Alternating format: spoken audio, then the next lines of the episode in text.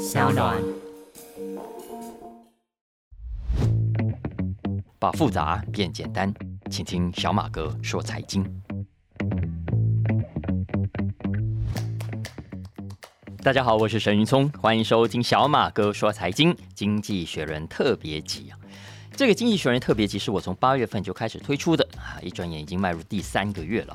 希望这个特别集呢，可以陪伴大家在每个礼拜二的早上七点钟上班上学的路上，全家一起来收听。那你也可以在每个礼拜二上午的八点钟，透过中广 FM 一零三点三的蓝轩时间，听我跟蓝轩一起聊经济学人。我也再一次欢迎刚刚加入的听众朋友，大家有时间的话，回头听听先前的单元，因为我为大家选读的经济学人题材。尽可能是不受时效限制的，而且能够让大家在任何时候收听都能够有不一样的收获。特别是今年以来，以及我相信接下来的不短的时间哦，全球经济会出现经济史上非常罕见的情势，几乎每一个礼拜你都可能看到让人意想不到的事情发生。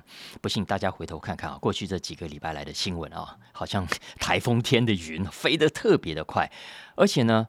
也很可能牵动着我们日常的工作、我们的投资理财，甚至我们接下来的人生规划。所以呢，很开心我有机会在这个大时代陪大家来聊聊财经新闻，替这个时代留下一个记录。当然，也欢迎大家帮我分享跟推荐给更多的家人跟朋友一起来收听小马哥说财经。今天我们要谈的是二零二二年十月一号出刊的《经济学人》。那封面上呢是大家很熟悉的一张脸，那就是中国国家主席习近平。那要谈的是什么呢？The inside story of the world's powerful man，地表上最有权力的男人的内幕。不过在谈这个故事之前，我想先讲另外一个好玩的题目啊。这个题目呢是 Business 栏目底下一篇文章，谈的呢是印度的结婚产业啊。那大家如果有印度的朋友，就会知道，对印度人来说，结婚是天大的一件事，比我们隆重太多了。而且呢，每个地方的习俗都不太一样，做法也不一样。印度有阶级嘛，阶级不同，婚礼的等级也不一样。可是呢，都一样很花钱。女方通常要准备很多的嫁妆，男方呢也要搞大排场。所以在印度啊，结婚产业一直是一门大生意。有多大呢？根据《经济学人》这一期引述的数据，印度人一年光是花在结婚上的钱哦，就高达一千三百亿美金，里面包含了各种支出啦，相亲啦、请客啦、珠宝啦、黄金啦、服饰啦、婚纱照啦、婚纱影片啦等等啊。印度现在的经济很热，产值规模排名的最大产业，第一名是能源，第二名是金融，第三名是保险。《经济学人》说啊。如果我们刚刚讲的结婚产业的这个规模数字是正确的话，那么也意味着，在印度的结婚产业啊，是整个国家经济的第四大产业。对，第四大哦，比汽车业、比钢铁业、比食品业、比科技业都要来的重要。而且呢，接下来这几年看起来还会爆发性的大成长。为什么呢？哈，因为 COVID nineteen，它让很多的婚礼啊延后举行。大家知道，每年的四到七月是印度人结婚的旺季。今年呢，这段期间总共有四百万场婚礼，四百万场，什么样的国家？可是呢，估计哦，光是接下来的十一跟十二月这两个月，因为疫情渐渐过去了，大家开始出来了啊，光是这两个月就会有大约两百五十万场婚礼等着在印度举行。而且啊，接下来随着物价越来越高，印度的中产阶级越来越有钱，花钱越来越大方。你可以想象，整个结婚产业所带来的支出会多么的可怕。那这些支出当然包括好几个方面，我也是看了这个文章才更了解哦。首先，第一个是相亲，印度到现在呢，相亲还是很重要的哦。有一家相亲网站非常有名，叫做呢 Matrimony.com。这家 Matrimony.com 的规模已经大到挂牌上市了。现在呢，有八十五万人订阅，号称成功撮合了十万对夫妻。然后我看了这个新闻，就去看他们网站，我觉得蛮好玩的哦。啊，不是我真的去玩，大家不要误会啊，应该说很有趣。因为呢，一般的交友网站啊，你通常就是帮自己找对象嘛。可是呢，在印度这个相亲网站，你一上去它的首页，你不但可以帮自己找对象，它上面很直接的很多选项，怎么样让你帮你的儿子？帮你的女儿，帮你的兄弟、帮你的姐妹，甚至你的亲戚上网去找合适的人。这就是印度社会很特别的一点，因为结婚常常不只是两个人的事情，而是两大家族之间的事。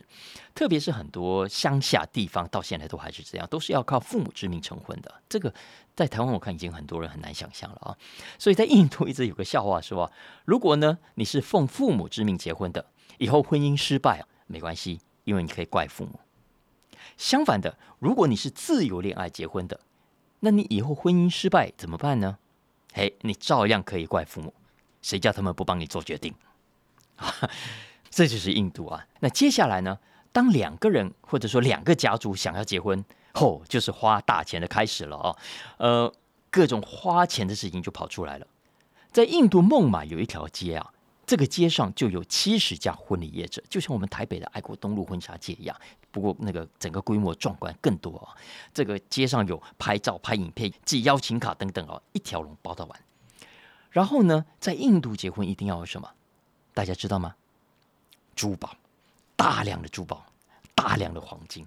印度人是很重视面子的，所以通常婚纱街的旁边就是珠宝街，会卖各种各样的珠宝。比方说美国钻石 （American Diamonds）。大家知道什么是 American Diamonds 吗？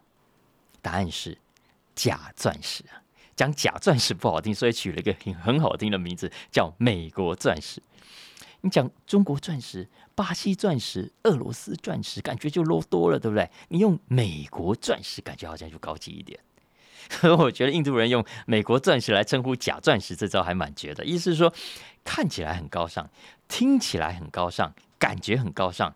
其实没有真的高尚，然后大家都知道这个听起来很高尚的东西，其实根本就不高尚啊！所以我在想，除了美国钻石，还有什么名字叫美国的东西，同样是听起来很高尚，感觉很高尚，可是实际上都不高尚嘞。当然了，除了珠宝、黄金，还有服装，对印度人来说也是大事啊！你看宝莱坞的电影就知道，印度人的那种华丽、那种高调，很夸张的啦。衣服上呢要绣花，要珠宝，一堆里里里扣扣啊，然后都是花钱又费工的事情。然后买花啦、饭店啊、喜宴啊、拜神等等，我就不再往下讲，大家都可以想象得到。所以《经济学人》这篇文章就说啊，在印度结婚产业。基本上就是所有一切产业的总和，所以你从结婚这件事情就可以知道，你千万不要小看了印度这个国家。很多西方国家的企业啊去了印度，像踩到陷阱里面一样的灰头土脸。我觉得就是因为他们自以为懂印度，觉得印度没什么了不起，印度这么穷，而且很多印度人都会讲英文，应该很好沟通。结果呢？去了之后才发现，嚯，印度人真的是博大精深，才不像表面上那么简单。你摇头的时候表示什么？表示你不赞成，表示你反对。但是印度人的摇头是表示点头、同意跟赞成啊。所以考到最后，头大的往往是西方企业。印度现在很热，我们台商接下来伟创要去设厂啊，台积电、联电都说要去考察，很多网通股也说要去。我真的提醒大家，不要太大意。那如果说对印度不能大意啊，对中国当然更不能大意了。所以，我们回来讲这一集的封面故事——中国，也就是习近平。这一期的封面上有两个大大的字：“The Prince” 啊。现在对西方国家来说，中国太重要了，习近平太重要了。接下来十月十六号开始的第二十次全国党代表大会，一般都简称二十大了啊。大会之后。习近平将继续连任国家主席，所以接下来他的重要性还会维持很长一段时间。西方国家怎么可以不认识他呢？可是问题来了，要怎么认识习近平呢？因为一般来说，很多国家的领导人，亚洲的啦、美洲的啦、欧洲的啦，都一样。都会希望让老百姓、让外国领袖都认识一下自己嘛，所以呢，都会三不五时的开一下记者会，或是接受国外媒体的专访等等啊。就像以前小蒋啦，这个新加坡的李光耀等等，这三不五时都会有话想要跟老外讲的时候，就接受一下老外媒体的专访啊。但是习近平很奇怪，他从二零一二年上任到现在，从来从来没有接受过外国媒体的专访，face to face 的 interviews。一次也没有过，他呢也从来没有开过什么国际记者会、什么中外记者会。唯一的例外当然是跟国外领袖见面的时候啊，因为见面后按照惯例呢，会双方举行联席记者会，那当然都很简短。那那也是他唯一会直接面对记者的场合。所以习近平完全不像普京啊，普京很喜欢表演的，有时候秀肌肉啊啊，有时候还会弹钢琴啊。习近平完全不来这一套。所以你在电视上看到他都是怎么样，都是那张招牌的扑克脸。所以这也是习近平很特别的一点，他的喜怒啊很少展现在脸部表情上。他如果去赌场啊，我觉得他就是那种很厉害的角色，你很难从他的表情去判断他的底牌。所以呢，西方媒体一直觉得习近平这个人很神秘。所以这一期的封面上的 Prince 就特别有意思啦。Prince 这个字在这里啊是一个双关语啊，分别代表着习近平的过去与现在。第一个意思是太子或者是王子，就像以前查尔斯王子啊，叫做 The Prince of Wales。很多中国共产党的正二代都被统称为太子党，习近平就是其中一位啊。他的爸爸习仲勋曾经是中国共产党的高干，那最后还当到全国人大常委副委员长，所以外界呢都说习近平是太子党出身，所以这是经济学人用 The Prince 的意义之一。不过 Prince 在这里还有另外一个意思，就是。君王指的就是习近平的现在跟未来。大家知道，政治学上有一本很有名的书，就是十六世纪马基维利所写的《君王论》。《君王论》的英文书名就是同样的两个字：The Prince。西方国家对习近平这位 Prince 啊，真是太好奇了。到底中美关系这么紧张，他怎么想的？他会不会成为下一个普京？他会不会在台海问题上？不惜一战，他又怎么去看待中国跟西方国家的关系？尤其是美国对中美之间的角力，他怎么看待？然后中国现在正在 lock down，他会为了 COVID nineteen 不惜毁了中国的经济吗？他要什么时候才愿意解放跟开放？为了回答这些问题啊，经济学人过去花了好几个月的时间，采访了很多位习近平身边的人。过去曾经认识他的啦，曾经跟他接触过的人啊，希望可以透过这些人的描述，拼凑出习近平这个人的特质，让西方国家可以更了解这位神秘的中国领导人。其实刚开始的时候，西方根本不觉得习近平有特别的神秘啊，因为刚开始上任的时候，大家都觉得他相对年纪比较轻，而且呢，在美国待过，他曾经短暂住在 L Y 一段时间。那原本西方国家也觉得。这个年轻人看起来还不错，都觉得他会带领中国更开放，对西方国家更友善，会比较听西方国家的建议，然后呢，回头去改变中国，就像当年的戈巴契夫那样。但是现在，《经济学人》采访之后的结论认为，错了，西方国家错了，习近平才不是戈巴契夫，他不像戈巴契夫是什么改革者 （reformer），相反的，他是一个重建者。（restorer） 重建什么呢？第一，重建共产党的辉煌；第二，重建中国的辉煌。所以啊，习近平才要牢牢掌权，因为他要带领中国成为 global power。那问题来了，为什么先前西方国家会错的这么离谱呢？经济学人归纳出两个原因：第一，当然是习近平上台之前的低调，外界几乎不怎么认识他；第二。当年啊，对习近平人格特质的评估，主要还是依据他的家庭关系。我们刚刚讲过，他的爸爸习仲勋曾经被毛泽东下放，后来呢才被邓小平重用，参与中国的经济改革跟开放。现在的深圳经济特区成立，他们就有很大的功劳。那既然其父如此，照理说他的儿子也应该会相信一个更开放的中国经济。结果错了，对习近平来说，对内。要掌握九千七百万党员，就必须坚守中国共产党的传统路线。对外呢，他也决心要对抗美国，不让美国把手伸进中国邻近的国家。他也要设定一个全新的世界游戏规则。对台湾，经济学人说，目前还看不出习近平有任何鲁莽开战的倾向啊，不像普京那样。而且拜登也讲了好几次嘛，会出手啊救台湾。所以呢，习近平应该有所忌惮。但是，统一台湾目前仍然是共产党的目标。习近平呢，也会继续在军事上做准备。所以这就是这一期《经济学人》要给我们的几个重点。那里头的文章很长，不过我觉得蛮好看的，我很快就看完了，所以非常推荐大家有空找来读一读。对了，我突然想到，大家知道吗？最近有两个跟 Podcast 有关的新闻，一个呢是上个礼拜六九月三十号是什么日子？是国际 Podcast 日，International Podcast Day。很多人不知道吧？你看我的制作人都在皱着眉头，我也是刚好在新闻上看到的啊。另外一个新闻呢是美国 CIA 宣布说啊，他们竟然也要开一个 podcast，CIA 的 podcast 耶！你看以前都是他窃听，都是他听大家讲，都是他监听，现在换他要讲给我们听了啊！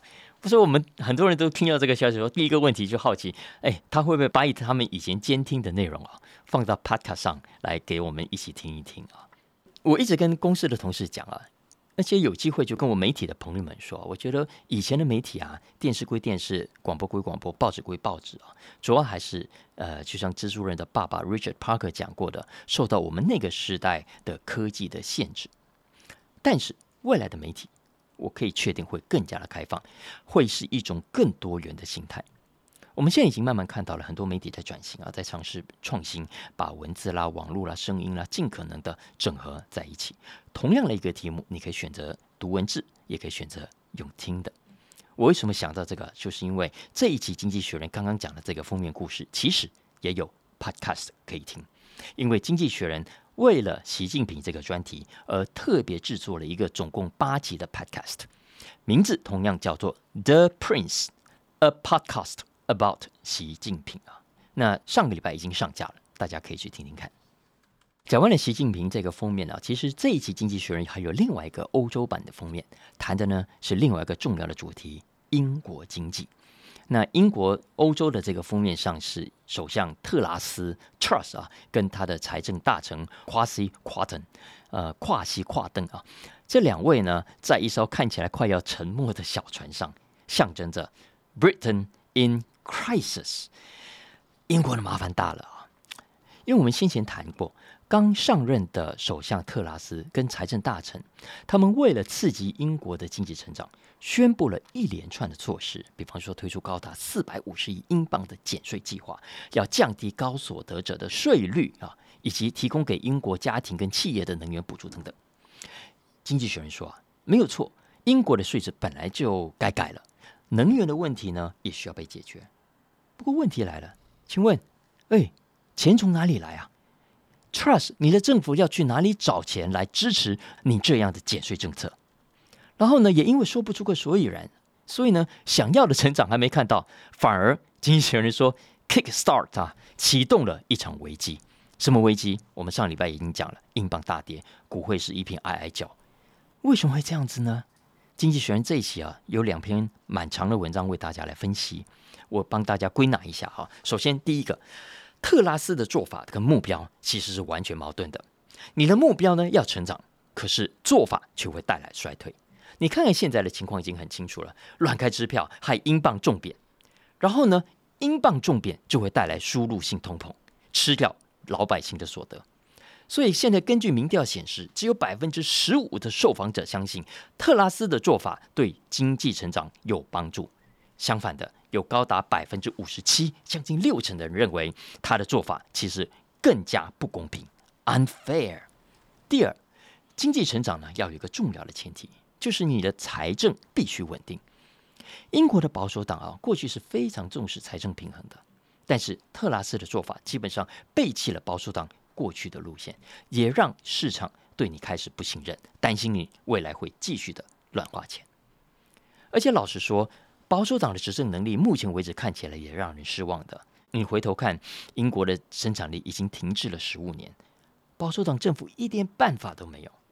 你看，像脱欧这件事情，照理说你应该跟欧盟坐下来好好谈谈嘛，结果呢，拖拖拉拉，一直到现在，这些当然都是原因了啊。不过，经济学人认为，特拉斯在这个节骨眼上喊出“经济成长”这四个字的口号。口口声声说要带领英国取得更高的经济成长，可能本身呢就是一个错误的策略。照理说，成长代表着可以有更多就业，可以赚更多的钱是好事嘛，对不对？但是不，英国人不像美国人，美国人听到成长就高潮，可是英国人对“成长”这两个字是没有什么感觉的。根据民意调查，只有百分之四十九的英国人认为经济成长的利大于弊。当然，这个数字远比认为经济成长弊大于利的人高很多。可是注意到了吗？只有百分之四十九，不到一半。而且不要忘了，经济成长是必须付出代价的。英国人愿意吗？当然不愿意。多数的受访者认为啊，英国现在的政治人物已经过度重视经济成长，忽视了应该付出的代价。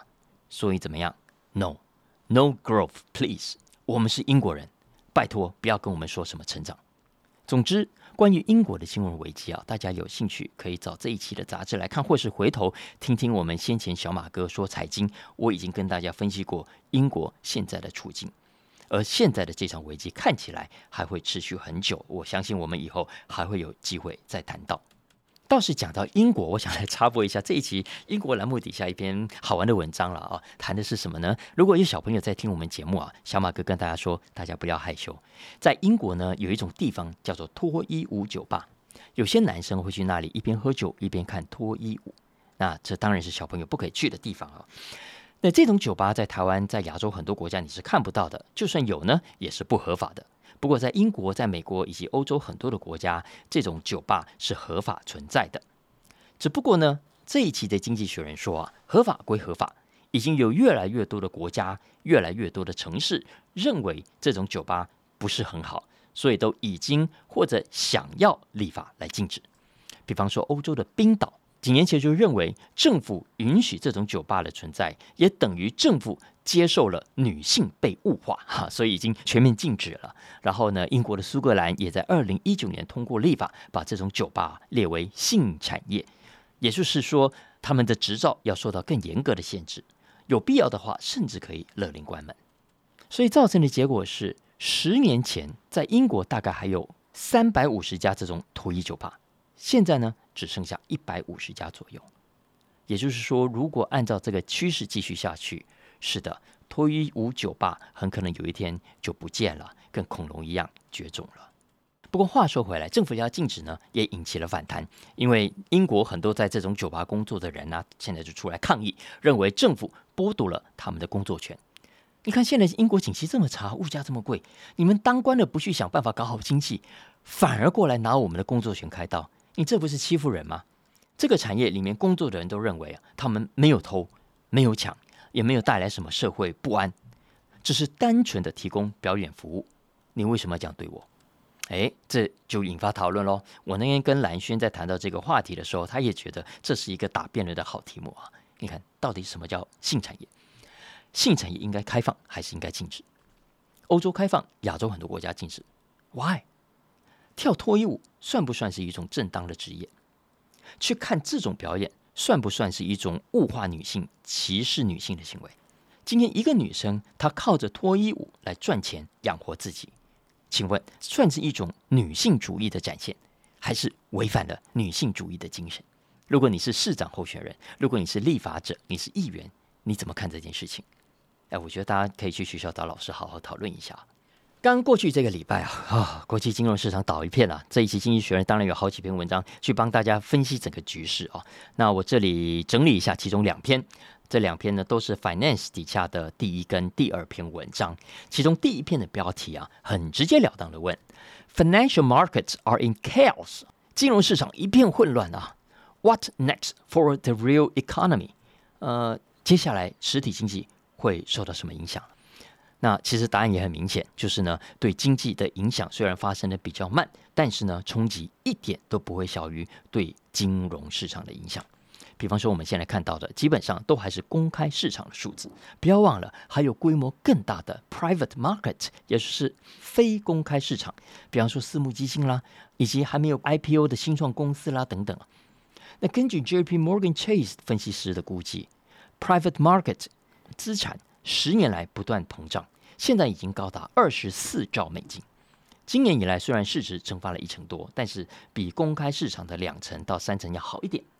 可是呢，公开市场现在的风暴啊，迟早接下来会吹到非公开市场，所以到时候啊，很多的非公开上市的公司会倒塌没。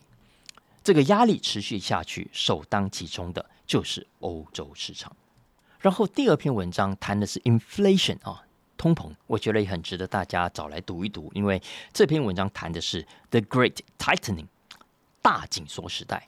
什么叫大紧缩呢？就是我们上个礼拜讲的，全球央行现在好像在比赛升息啊，你升我也升，大家都在收紧货币，所以叫大紧缩时代。理论上啊，每一个国家的央行要控制的是自己国内的物价，对吧？所以呢，只要美国顾好自己，欧洲顾好自己，哎，那么全球就可以稳定下来，是不是这样子？不是。经济学人说，现在啊，一个国家的货币政策所带来的影响，已经不再只限于一个国家之内了，它也同样会牵动到其他国家。所以，我们不但要观察一个国家的升息速度，同时呢，也要看一起升息所可能带来的累积性影响。怎么说呢？我我举个例子，比方说英国，接下来英国很可能在十一月份会升息。那么，如果升息会怎样？会影响到市场的买气，因为消费者更想把钱存在银行里，而不是拿去买车啦、买名牌包包，对不对？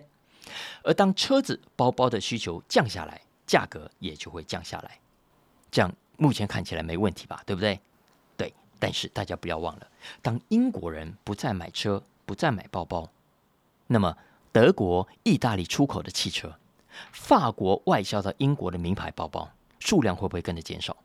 会减少。所以怎么样？所以法国、德国的外销市场也会跟着降温。也就是说，如果现在欧盟的央行也跟着升息，但万一如果用力过猛，升过了头，就很可能出手过重，反而害惨了德国跟法国的产业。这也就是为什么经济学人提醒啊，累积性的 cumulative impact 可能会比预期要来得大。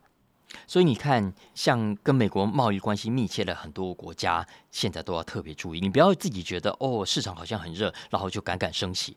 万一美国买气一冷，你的货销不出去，国内利率又飙高。那到时候你腹背受敌啊，前后夹攻你就惨。好了，这就是我们这一集的《经济学人》特别集啊。就像我刚刚讲的，这期封面故事，大家可以去平台上搜寻 The Prince 来听一听。我不瞒大家说，我开这个 Podcast 之前，本来也是有犹豫的啊，因为 我 survey 过我身边的人、同事啊、家人啊、同学啊，他们都说有啊，有听啊。可是实际上呢，大多数目前为止，我真说目前为止，只能算是知道有 Podcast，偶尔也会去听，但还没有很常听的习惯。呃，我自己刚开始也是，不过后来我开始追踪了之后，发现 Podcast 真是不错的一个媒介啊，开车可以听，吃饭可以听，而且最大的好处是我不用盯着荧幕看，跟孩子一起的时候呢，也可以名正言顺的跟他们说，听就好，不用看了啊，这不是 YT，这没有画面的啊？然后他们就乖乖不看荧幕了。所以呢，听 Podcast 吧，希望大家喜欢我们今天的话题。不要忘了帮我评分五星，按下订阅。那特别也请大家帮帮小马哥啊，分享给亲朋好友，一起透过各大 Podcast 平台来收听。如果大家有相关的需求，也欢迎透过文字栏讯息中的相关粉宣连接来跟我们互动。下次见喽，拜拜。